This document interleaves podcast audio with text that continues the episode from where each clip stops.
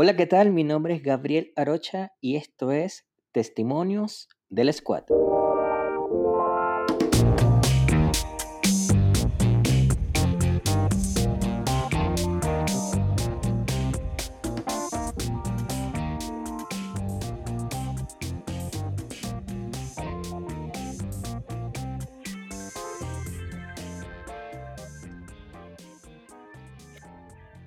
Hola, ¿qué tal? Bienvenidos a un nuevo episodio. Hoy eh, tengo, eh, tenemos la compañía de Claudio Aliaga. Hola, Claudio, ¿cómo estás?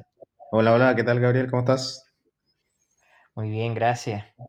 Eh, bueno, Claudio, verdad que primero que nada quiero agradecerte por tu tiempo de poder mm, participar y poder contarnos tu testimonio, tu experiencia Em, pero claro, primero que nada, eh, ¿quién es Claudio Aliaga? Eh, ¿quién soy? Bueno, eh, de, bueno, de nada, pues un placer colaborar, colaborar con, esta, con este tipo de iniciativas, me parece bastante entretenida y sobre todo para la, aportar cualquier cosa que sea aportar a la, a la comunidad. bueno, mi nombre es Claudio Aliaga, soy chileno, ¿ya? tengo 48 años, soy originario de Valparaíso y trabajo en la industria, pues digámoslo así, de IT, yo diría unos, unos 22 años, contando desde el primer día en que entré, a trabajar, que cuando fue cuando nació mi hija, hasta ahora. Eh, empecé básicamente en labores de... Trabajé en redes, yo diría que un año más o menos, un año y medio. Luego eh, tuve el área de soporte, un poquito tiempo, menos de un año, y de ahí en adelante ha sido puro desarrollo.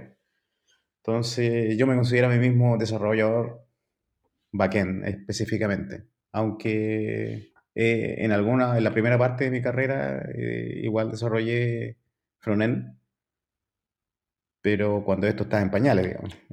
esto, hablamos del año 2003, 2002, no sé, una cosa así. tuve quizás unos 3, 4 años. Y, el resto del tiempo ha sido backend y Java específicamente.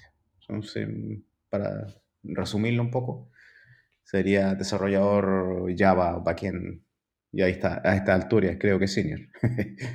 Eres desarrollador backend, pero te iniciaste, bueno, hace, hace millones de años atrás con el front, pero Pero en este instante, eh, ¿por qué decidiste hacer el backend? ¿Fue porque todos los cargos, todas las empresas todas las posiciones era orientado así? ¿O fue porque un gusto propio? A ver, mira, el, cuando yo empecé, perdón, cuando em, empecé a ver temas de programación, así como tal, eh, recuerdo que estaba, tenía como, no sé, unos 14 años, una cosa así, cuando me agarré un manual de, de alguna revista de algo donde enseñaban programación súper básica en Basic en ese tiempo. Y me gustó el concepto. A mí me gustaba la programación y yo encuentro, según mi parecer, de que cuando se... recién inicié el trabajo, la programación dura siempre estuvo en backend. En frontend, en realidad, el concepto como frontend no existía. Era mm, básicamente HTML estático, cosas así. Pero la programación dura siempre estuvo en backend. Entonces, para mí el desarrollo era uno solo. Después, con el tiempo, obviamente, vino esta, esta división de, de separarlo en dos áreas distintas, que lo que era interfaz, ¿cierto? Eh, visual y lo que estaba tras bambalinas, por darle un nombre. Y la especialización, quizás en backend, no recuerdo, para serte honesto, no recuerdo. Pues, quizás eh, los lenguajes de programación para el backend, para mí son más estructurados, eh, por lo tanto, eso me llamó más la atención. La estructuración de, con frameworks, etcétera, para lo que es el frontend vino mucho después, cuando yo, yo ya estaba, ya, llevaba muchos años ya trabajando en, en lo que es backend, así que no sé si eso más o menos responde a la pregunta, pero fue más que nada porque antes era, era una sola tendencia nomás, era desarrollo, no, tenía divisiones. Ah, claro, y, durante todo ese tiempo de... Sí, es que la, evolución definitivamente de la manera de cómo eh, desarrollar programas o hacer programas ha, eh, ha cambiado drásticamente. De hecho, ahora vemos que hay una tendencia muy fuerte marcado a todo lo que tiene que, eh, que ver con construir em, aplicaciones web eh, en JavaScript. Obviamente ya Java, bueno, sí, hay una, hay una infografía de, mm, no sé si tú la llegaste a ver en LinkedIn, que aparece como los lenguajes eh, cada año y con cómo el lenguaje de programación era eh, popularizado. Y hubo un Sí, sí, sí, momento lo que en el 2016, 2015, 2016 y 17 parte también, Java sería en trend, pero ahora remonta JavaScript eh, y vemos que ahora hay mucha arquitectura basada en Node.js y, y montado allí. Em, así como también, bueno, Python para otras cosas. Pero sí, definitivamente la- el modelo de, de- de construcción o de desarrollo de software está cambiando y cambia de acuerdo a la tecnología, cambia de acuerdo a los programas que usamos, eh, aún la estructura, la arquitectura que, que estamos usando realmente va cambiando. Em, pero ahora cuéntanos eh, algo, Claudio. ¿Que- ¿Querías comentar algo? Sí, sí, quería comentarte que cuando vino todo este, yo lo voy a llamar orden, ¿ah? Orden en el frontend, yo recuerdo haber hecho, haber programado en JavaScript eh, plano, eh, duro, ¿cachai? Cuando no existía ni siquiera jQuery, ¿ya? Ahí era una selva, me acuerdo, que tú tenías que, tú te dabas tu propio estándar y tu propio orden, porque no, no existía un estándar para eso. Y después con el tiempo se vino, vinieron alguien, según yo, yo te voy a contar mi, mi- de mi- desde mi perspectiva, cuando eh, Google lanzó el navegador, el Chrome, ¿ya? Cuando reescribió la- el, el engine de, de JavaScript, el famoso V8, ahí como que recién vino un orden, digamos, a todo este caos que para mí ha sido siempre JavaScript. Y, y ahí recién empezó a tomar como, como cierto orden, digamos. Y desde ahí en adelante, claro, toda la eh, TypeScript, eh, todas las librerías que vinieron y estándares que vinieron después, vinieron a darle un poco de orden a esta cosa, porque yo pienso que demasiada libertad a veces es un poquito eh, dañina, para, sobre todo para cuando tienes un ambiente creativo, para un desarrollo, tienes que tener cierta estructura, digamos, o ciertos parámetros de, de orden en el fondo, porque según esta es una opinión súper personal en el fondo, quizás no puede, no, para mí no, no debe haber mil cosas, mil maneras de hacer lo mismo. O sea, porque eso para mí lleva al desorden. Tiene que Mm, haber cierto estándar, ¿cierto? Y ciertas guías que, que seguir, digamos. porque uno más uno es dos, digamos. No, no, no puede ser que yo tenga, no sé, como muchos caminos para definir eso. O que te, lo, te deje la libertad a ti como desarrollador para hacerlo. Entonces, desde, desde esa perspectiva, sí, eh, considero que todo el estándar que vino, eh, el que no mencionaste recién, eh, ayudó bastante. Ayudó bastante a, a que ahora ya sea casi, casi considerado como, como un, un paralelo, digamos, hacer un, un sistema en, en backend, en, ya sea en lenguajes derivados de, de, JavaScript o, en otros, Java u otros. Sí, no, totalmente em, cierto. Aunque yo, por lo menos, yo no soy muy, eh, no conozco eh, la historia eh, de, de- de- de JavaScript en ese sentido. Eh, sé que por lo menos hay una, lo que es el, I- el IS, el IS, que es mm, eh, el ECMAS de, Sí, script, que es como está como el diseño como el parte como el estándar para eso, algo como que tú, lo que como lo que tú necesitabas ese tiempo, bueno, ellos establecieron cuáles son los ciertos estándares para poder este estandarizar, valga la redundancia, em, la- su, su implementación de, de JavaScript. Em, Claudio, pero bueno, ahora ya vamos a entrar un poco acerca de tu rol. ¿Nos puedes contar un poco cómo ha sido tu experiencia de tu rol como backend? Sé que te, bueno, yo, para los que no saben, yo eh, trabajé un tiempo al lado de, de Claudio y de verdad que tengo, una de las cosas que Claudio quiero mencionar y quiero dejarlo dejarlo en el podcast, que trabajar eh, a tu lado eh, fue para mí como, como QA Automation me dio...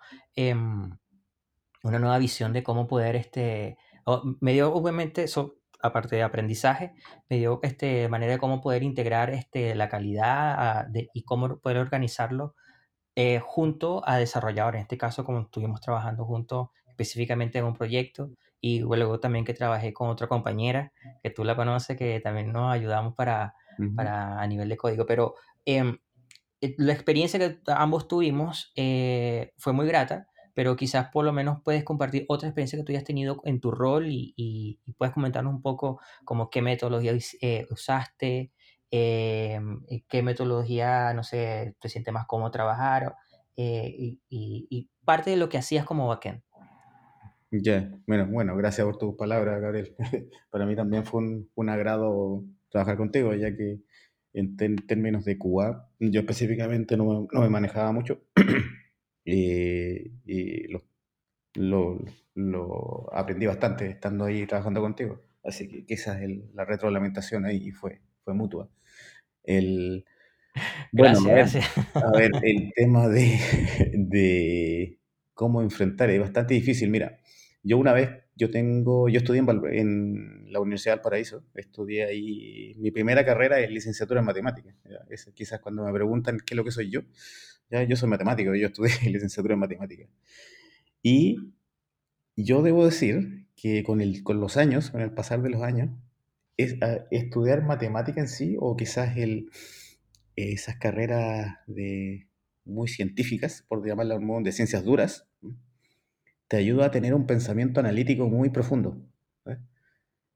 Y para mí, humildemente, yo creo que eso me ayudó bastante en mi carrera, sobre todo para el desarrollo, en el fondo, de cómo enfrentar un problema, de cómo no sacar conclusiones apresuradas, porque yo no soy de las personas que estamos, no sé, en algún inception de algún proyecto, ¿ya? y yo te propongo una solución en un minuto. No, a mí me gusta tomarme mi tiempo para para primero tratar de entender lo que tú me estás diciendo, ¿ya? O el presentador o la gente de negocio me está hablando, para ya poder tratar de digerir eso, entender, y ahí recién proponer alguna solución. Eh, puede ser algún defecto, puede, si tú lo ves por un lado, alguna virtud, no sé, depende, depende de quién, de, cómo, de cómo, le, cómo percibe la otra persona esa, esa retroalimentación, si acaso, como, la quiere, digamos, quiere una respuesta inmediata, yo le digo al tiro ahí, a, no me llamen, porque yo me tomo mi tiempo para las cosas, porque no, no tengo esa capacidad de improvisar tan rápido, de, improvisar o de proponer cosas sobre la marcha, porque me, gusta asegurarme de lo que estoy estableciendo es, tiene bases eh, como sólidas, no, no sean voladores de luz. Entonces, desde esa perspectiva, eh, mi experiencia anterior es en distintos roles. He estado desde desarrollador junior a intermedio, hasta senior, eh, líder técnico, eh, arquitecto en algunas oportunidades. Ha sido siempre de la misma manera. de, yo me tomo un tiempo de aprendizaje. Recuerdo que estuve en una empresa americana, que era la primera vez que yo trabajaba para una multinacional y quizás el primer, mm, los primeros meses fueron de mucho aprendizaje, ¿ya? más de, de proponer o de establecer un, un, seniority ahí en el respecto, me dediqué simplemente a hacer, a, a, entender a través del código. Y de ahí, una vez que me sentí cómodo y entendí realmente cómo funcionaba, ahí recién pude, pude dar un paso adelante y tomar el liderazgo del equipo. Yo diría que en todas las oportunidades se ha dado de forma natural. No, yo no, no llego a algún equipo, o en este caso, por ejemplo, en el trabajo que acabo de ingresar la semana pasada, diciendo, oigan, mírame, yo soy el líder técnico, pues, eh, mírenme, háganme caso, no, sé, nunca ha sido de esa manera. Y, en muchas ocasiones el liderazgo se ha en forma natural, no, no, no, es algo que busque a todo esto. Yo soy, para mí yo sigo siendo un desarrollador, más viejo, pero, pero sigo siendo un desarrollador. Y desde ahí también que los cargos no, no, he querido evolucionar como muchos compañeros míos, digamos, por cierto, ex compañeros de trabajo, compañeros de universidad, que a esta altura ya tienen cargos ya como de management. Yo, a mí nunca me gustó eso, siempre prefería la parte técnica. Y la, la contestando la otra parte de tu pregunta, la, cuál es la, qué metodología uso, o sea, como eh, Simplemente la, la única antigua y vieja que me enseñó un profesor es dividir para conquistar. ¿no? quizás no, Mm. no ha pasado de moda. Es tomando los problemas de a poquito, ¿no? Eh, tratando de entender una parte a la vez y de ahí ir armando el, el puzzle ya más grande. Quizás ese quizás no, no, no tiene algún nombre en particular, pero esto es lo que, lo que me ha servido a través de mi carrera y, y lo, sigo, lo sigo aplicando. Mm, Claro. No, el, eh, básicamente como la, la eh, o sea, bien cierto como dice, no- una manera más fácil de afrontar los problemas es dividirlo y trabajarlo por pequeñas, por pequeñas, pequeños puntos y poder buscar una solución y, y ver la, la de, de obtener un resultado en conjunto. Y, eso aplica cual- para cualquier tipo de desarrollo de software o la cotidianidad. Cuando hacemos microtasking, microtasking eh, vemos los resultados que eh, se amontonan y al final, al final vemos un solo resultado. Em, pero no, o sea, mi pregunta era como, eh, tú has trabajado con metodologías ágil y metodologías tradicional, eh, tanto en, el desarrollo de software. ¿Cómo ha sido tu, em, tu desenvolvimiento en esos ambientes? ¿Tienes alguno en preferido eh, o no? ¿O cuáles son lo- los retos que has tenido tú como, por este caso, en la, última como, como arquitecto de, de, de plataforma? No, mira, muy buena pregunta. Eh, para serte bien sincero, eh, en cuanto a metodologías eh, de desarrollo en este caso, eh, yo alcancé a trabajar muy poco con lo que es eh, lo tradicional que se le llama, el waterfall o, o cascada. Y para serte honesto, nunca me gustó esa metodología. Eh, no me gustó porque siempre la encontré muy irreal ¿no? en cuanto a lo, a, la, a lo que dice el papel versus la ejecución del proyecto. Y esa, esa dualidad a mí por lo menos nunca me hizo sentir cómodo porque era como si tú y yo estuviéramos conversando en algo que sabemos que no es cierto. Entonces, esa es como especie de hacer la vista gorda en algo que a mí, a, mí no me gusta. A mí me gusta la transparencia, me gusta la sinceridad en todo aspecto, en un aspecto de vida también, no, no, algo personal ahí también involucrado. Y cuando descubrí, por el año quizás 2008 me parece, o 2009, mm, no recuerdo muy bien, tiene que haber sido 2009, eh, cuando primera vez escuché hablar de agilidad. ¿no? Eh, algo que la verdad es que como que me dijo, me despertó algo así como que, oye, esto era lo que yo quería decir, pero la verdad es que no tenía, no, te- no sabía que se llamaba así. Es la forma de, de encontrar un desarrollo por ciclos mu- mucho más pequeños, y dándole la importancia al individuo primero, y eso es un- algo que a mí me identifica plenamente. ¿no?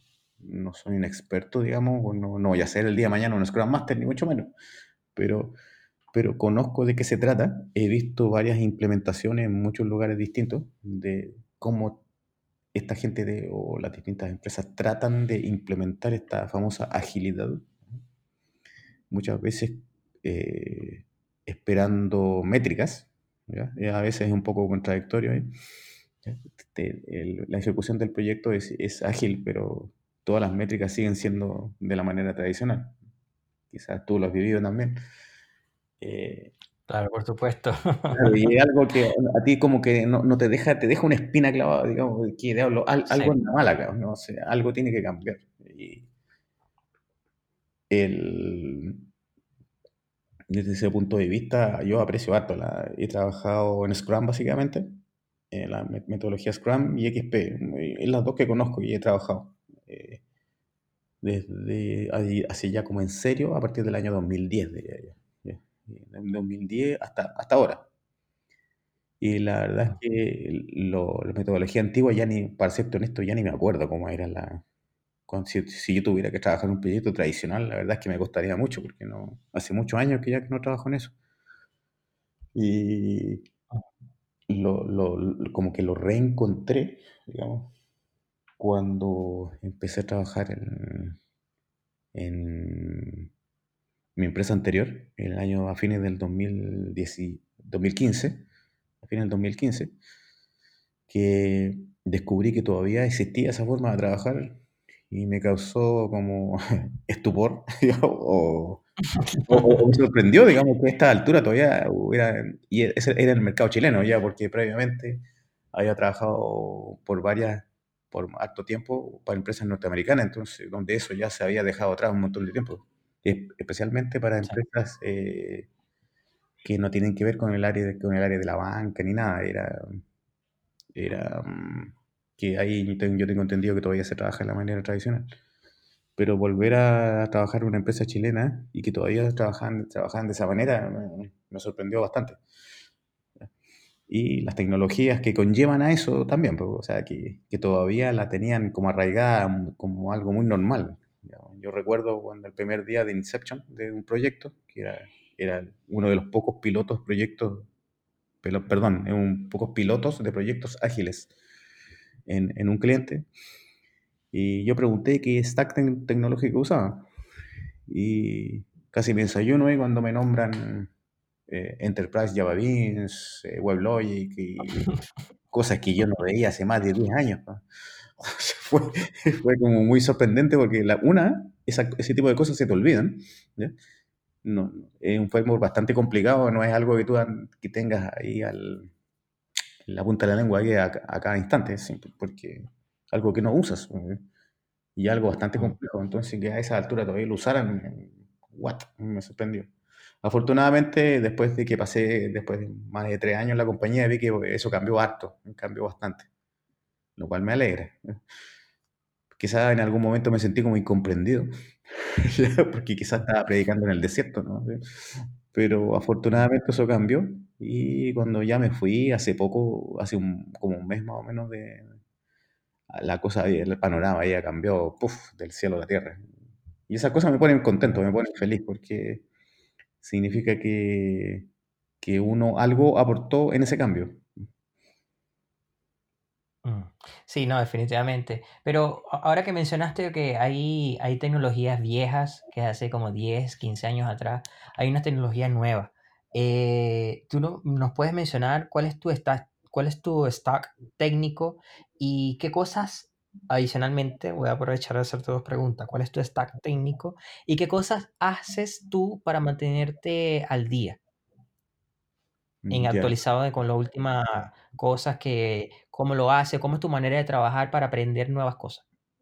Ya, a ver, mira, el stack tecnológico que usábamos hace, que vino, bueno, bueno, verte el último año, era Java, Java 8 en este caso, eh, que era lo más estable que tenía en, ese momento, eh, Spring o Spring Boot y Docker, ¿vale? Y todo eso eh, con arquitectura de microservicios. ORM, Python para, para ciertas tareas. Y yo diría que eso, eh, en la empresa en que recién empecé a trabajar, el stack es muy similar. El stack es bastante similar. Está en, un roadmap de cambio para ya empezar con Java 11. ¿vale? Que yo sé que incorpora bastantes cambios. En estos momentos no, yo no, no, te podría decir que estoy eh, como muy al día en lo que es Java 11. La verdad es que no, por motivos de trabajo no, o, de tiempo también, no, no he podido interiorizarme mayormente. Sé que vienen algunas cosas importantes ahí, sobre todo en la VM, pero no, no las conozco en detalle. Quizás el, me pregunta el stack técnico. Mira, por ejemplo, que estuve configurando el computador la semana pasada. Eh, lo, es lo típico. Eh, instalar el Git, eh, versionamiento, el SDK Man para instalar todo lo que es el, software Java, eh, el Maven, Gradle, cualquiera de, yo lo instalo cualquiera, cualquiera de los dos dependiendo del ambiente donde estoy. Pues. Depende, si el trabajo usa Gradle, ok, usaremos Gradle. Si digo no, usamos Maven todavía por alguna razón, ok, usaremos Maven. El, el año pasado quizás agregué un, un, poquito más, este año, perdón, este año fue. Agregué algo más a la, librería que es un, productos de Google eh, Platform, Google Cloud Platform, que es eh, el trabajo con Apache Beam, que es un, un proyecto bastante interesante para el, para el manejo de datos, de, o sea, ETL, algo que no sabía y, lo aprendí este año. Y la otra parte decía cómo, cómo uno aprende, cómo se mantiene al día. A mí me gusta leer harto, me gusta leer. Eh, yo trabajaba en Santiago, pero vivía en Valparaíso, por lo tanto tenía un, un buffer de tiempo ahí que estaba viajando y me entretenía leyendo, viendo charlas eh, en YouTube y informándome a través de portales qué, qué lo que era lo, lo, que, lo, que, lo que está en boga o lo, que se está usando ahora o cosas nuevas que descubrí de un stack tecnológico de Spring, por ejemplo, que ni siquiera sabía que estaba ahí. Ese tipo de cosas. Me gusta leer papers, eh, charlas, escuchar charlas, mirar y, y de ahí mm, derivar a, a, distintos sitios que te, que te ayudan en eso.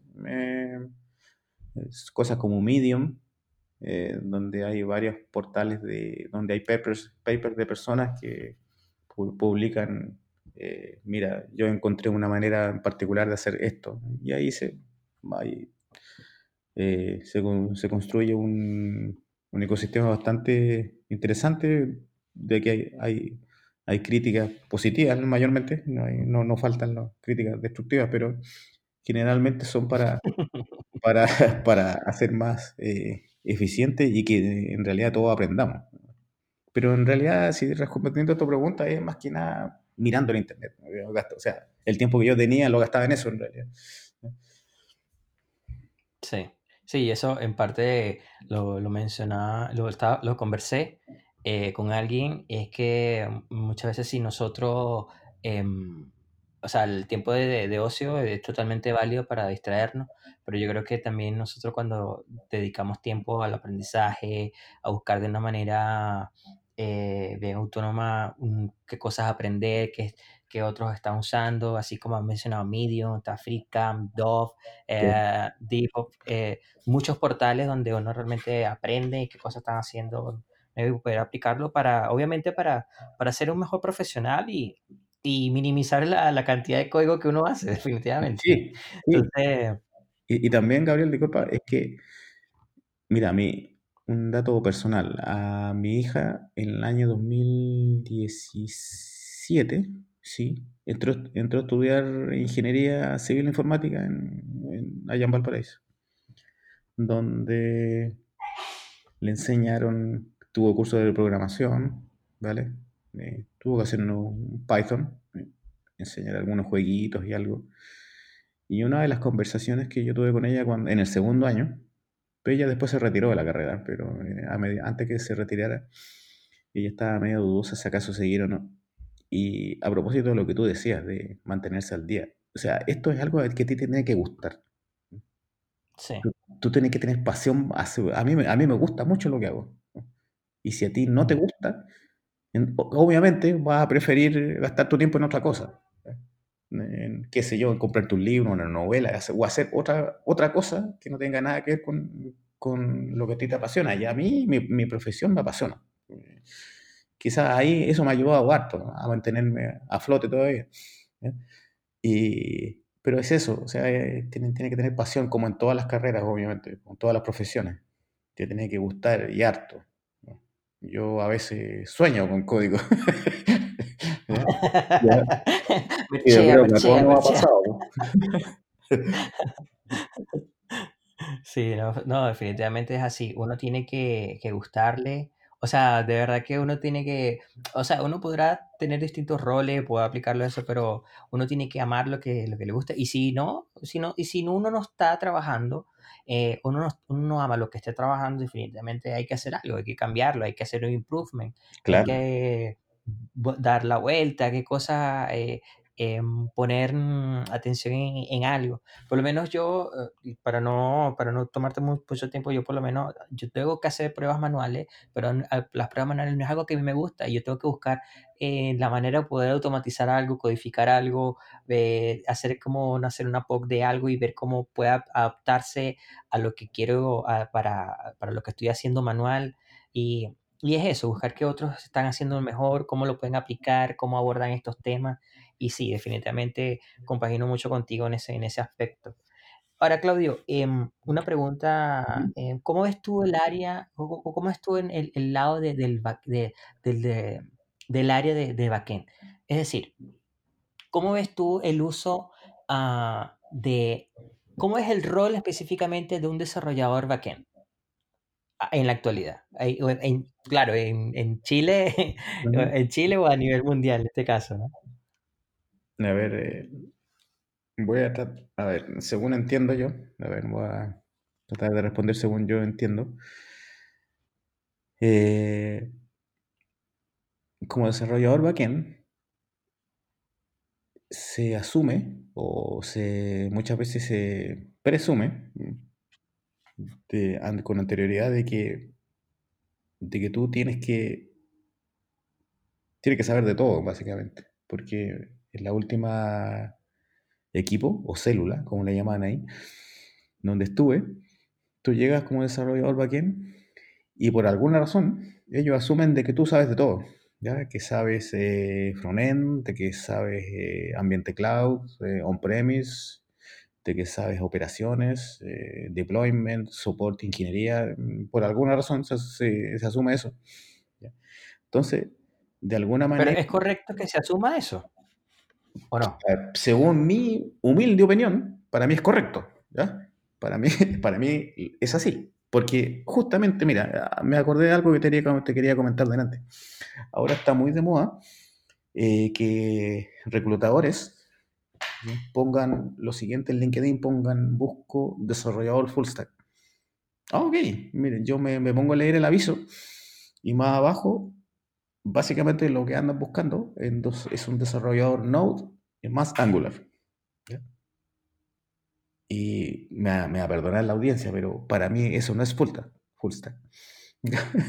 para mí full stack es un concepto muchísimo más amplio, de que primero tienes que tener una entendimiento quizás no a nivel experto, pero tienes que saber. Primero, por ejemplo, cosas tan sencillas como manejo de Linux a nivel usuario, ser competente, manejarte bien en un lenguaje, backend o frontend, eh, estar consciente de cómo es el ciclo de desarrollo de un software, el deployment, integración continua, etc. Y muchas veces un, quizás, quizás es por un tema comercial, no lo sé, por un, por un tema que yo ahí desconozco, que son personas que llevan muy poco tiempo trabajando en, solo en JavaScript y dicen, ya, mira, yo soy un desarrollador full stack. O sea, a mí, por ejemplo, Gabriel, a mí me da un poco de pudor denominarme a mí mismo un desarrollador, desarrollador full stack. Porque yo considero que me faltan muchas cosas que no sé. Entonces, mm. y eso que llevo un montón de años en la industria, entonces es, es como un poco presumido eh, ese, ese título. Sí, no, yo creo que el propósito, y sorry que te interrumpo, no sé, te va a ser bien breve, yo creo que el propósito eh, de un reclutador cuando dice un full stack es que alguien que, que, lo pueden poner tanto en el front a desarrollar algo que necesita el front o algo que necesita el back, pero es como tú dices, es como incierto. Eh, esa, no, de acuerdo, de acuerdo. Es que yo, he visto con los, los, compañeros que llegan bajo ese título, pero no, no, no es así. O son back o son front, no son ambos. O sea, yo me refiero a que tomar un proyecto, ¿ya? Y no sabes que, mira, hay que hacer un, un, nuevo feature para, para, este sistema que ya existe. Y generalmente lo que ya me había tocado ver es que no requieren ayuda para hacer eso. No. Entonces, como que es solo de papel, ¿me entiendes? Ah. O sea, sí, sí, porque he, he escuchado hablar de JavaScript. Ya, pero es que eso no es lo mismo que ser un desarrollador, no, no es lo mismo. Eh, ya, bueno, ese era un comentario aparte, pero volviendo a la, a la, a la pregunta, eh, desarrollador, desarrollador backend, primero, yo tengo muchos, por, bueno, por mi edad y todo, generalmente me toco con compañeros que son más jóvenes que yo, ¿ya? Bastante, bastante más jóvenes. De, hecho, el último trabajo había un niño que era, tenía 24 años, ¿ya? O sea, para mí es jovencísimo, ¿ya? Y trabajaba, yo, yo trataba de aconsejarlo harto, ¿ya? Harto porque en el fondo de, más, va más que, más que lo técnico, va más que yo te diga, mira, esta, esta eh, Java funciona de esta o cual manera, ¿ya? o el, este lenguaje funciona de tal o cual manera. ¿sí? Más que nada era como darle consejo de la manera de cómo se enfrenta un problema, volviendo al tópico anterior que hablábamos. de, de decir, oye, mira, en este momento no lo sé. Voy a tratar de digerir lo que me estás diciendo. Si es un requerimiento, déjame analizarlo y voy a, voy a, voy a volver con una respuesta. En vez de decir, no tengo idea de lo que me estás hablando, que es literalmente lo que contestaba esta persona. Te fijas que era, era más que nada un tema más que social, más que técnico. ¿no? En el fondo, Claro, saber aprender, sa- saber cuándo escuchar, saber cuándo callarse, ¿no? saber cuándo intervenir, saber cuándo decir no, ¿no? saber cuándo eh, está, cuando otra persona está en lo correcto y tú reconocer que te equivocaste. Y cosas de ese estilo, más, más que, más que algo técnico, digamos. Yo la mayor parte del tiempo últimamente me, re- me dedicaba más a mentoring más que al desarrollo en sí. Y de ayudar a, a los demás compañeros, que es algo que también me- a, a mí me gusta, ¿ya? de enseñar ese tipo de cosas, que, que es algo que a mí me nace, no es... Y yo creo que todo desarrollador debería ser igual, digamos, sobre todo backend que por lo general tienen más años trabajando, por lo general.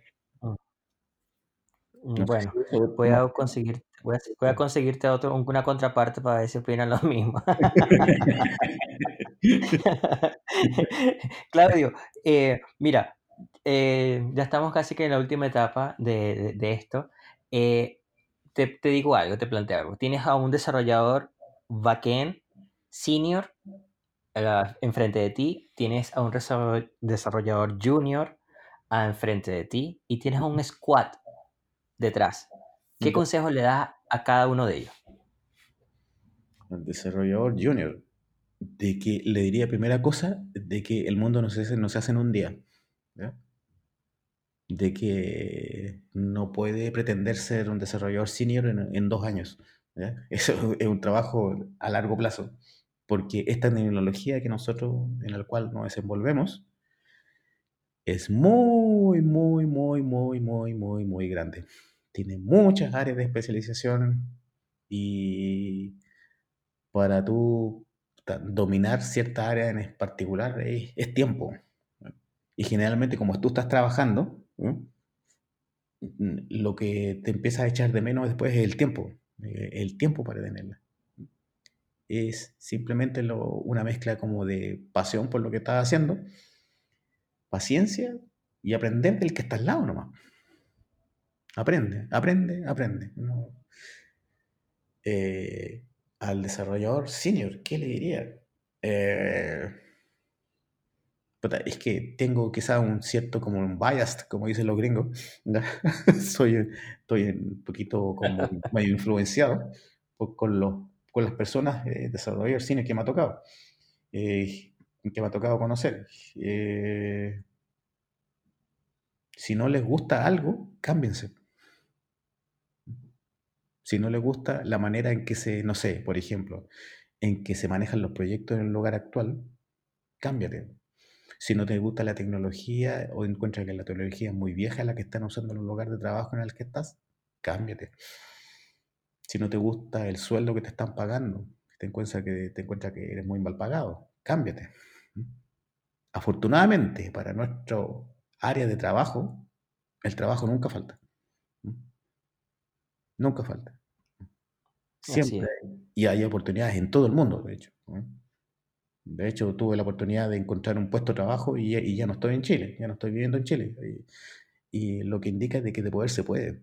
¿ya? De, po- de poder se puede. Y, Y hay que querer nomás, hay que querer y tener las ganas. Y lo otro era el desarrollador junior, senior y un squad, dirías tú. El squad. Sí, el squad. O sea, el, squad, ¿qué, le, ¿qué consejo tú darías al squad? Eh, humildad nomás. Humildad. De que nadie es dueño de la verdad acá. De que esto es un trabajo. Nosotros podemos discutir, podemos estar en desacuerdo en muchas cosas, pero es un trabajo. No, no hay nada personal acá. Es, hay distintos puntos de vista. Eh, muchas veces se alza la voz sin querer. Acá no hay malas intenciones detrás. O sea, quizás una persona habla fuerte y se enoja, por ejemplo, cuando discute, pero no, no está enojado conmigo en general, en particular. Es porque él es así, a lo mejor. Es apasionado en lo que habla, etc. Y ser más, más humilde nomás. Eso quizás lo, que yo le podría decir humildemente, dado lo que estos años que he visto y he compartido con mucha, mucha gente de distintos países. Y, la verdad es que lo, y lo rico de esto es que siempre he terminado siendo amigo de varios, de la mayoría. Mm. Bueno, vale, eh, Claudio, de que muchas gracias por, por tus consejos. Y bueno, antes que finalizar, quiero definitivamente felicitarte por tu, por tu cambio de, de trabajo, lo mencionaste, y sé que, bueno, estás iniciándote, ya es tu segunda semana y te deseo el mayor éxito eh, posible. Espero que dejen, dejen Java y adopten JavaScript. y desarrollen en Node. Este, no, pero prefiero, este, de verdad que te, deseo desde aquí, eh, bueno, em, todo el mayor éxito en tu trabajo y que, bueno, puedas realmente em, ayudarles a construir uno de los mejores sistemas que puedan estar construyendo. Muchas gracias, Gabriel. Muchas gracias por tus palabras. Y bueno, desde esta semana que estaba acá, y la, para la segunda, cuando, para variar, cuando llego a algún lugar, encuentro que no sé nada. Estoy como un cabro chico, así como que no sé nada. Así como, hoy todo es nuevo. de nuevo, volver a aprender la misma cuestión otra vez, pero bueno, un poquito con un poquito más de confianza, pero para los consejos para los juniors también, que esa sensación, esa sensación nunca se acaba, digamos. Sí, uno mm. siempre la mantiene. No, gracias, gracias. totalmente. Y, ojalá eh, eh, sigan este tipo de, iniciativas y te felicito, te felicito por, por llevar a impulsarla porque hay que tener, de verdad que hay que tener ganas para, para, para hacerlo. No, y por eso que en parte también te eh, aprovecho y te agradezco por, por tu tiempo. Y bueno, sin más, de verdad que con esto nos despedimos. Em, no sé, Claudio, eh, quizá hay una gente que quiere hacerte una pregunta, eh, te pueden dar un, o sea, te pueden pedir este consejo, asesoría en algo, ¿dónde te pueden contactar? A ver, sí, por supuesto, mira, eh, yo estoy en LinkedIn, si, me, buscan ahí, Claudio Aliaga. tengo Twitter, SM Aliaga A por si alguien quiere escribirme algo, o, pero en, básicamente yo en LinkedIn siempre contesto, así que en, general, cualquier cosa por LinkedIn, hábleme nomás y ahí, ahí, estamos para ayudar a lo que sea. ¿Algún, ¿Y algún repositorio donde tú tengas algunos proyectos que compartas, algo así? Mira, la verdad es que no he podido ordenar. Tengo un repo, repo en GitHub, pero no he podido ordenar eso. De hecho, tengo varias cosas que la tengo de manera privada y no, no la he puesto pública, así que. Pero están no, C. Aliaga A, creo que es el, el usuario. ¿eh? Vale. Pero Ya, ya habrá tiempo de... Bueno, Claudio. sí. Bueno, Claudio, una vez más, muchísimas gracias por tu tiempo. Eh, bueno, el mayor éxito que en, tu nuevo, tu nuevo trabajo. Y bueno, y nos vemos, señores, con ustedes, Claudio Aliaga. Gracias, amigo. Nos vemos. chao. Chao, chao.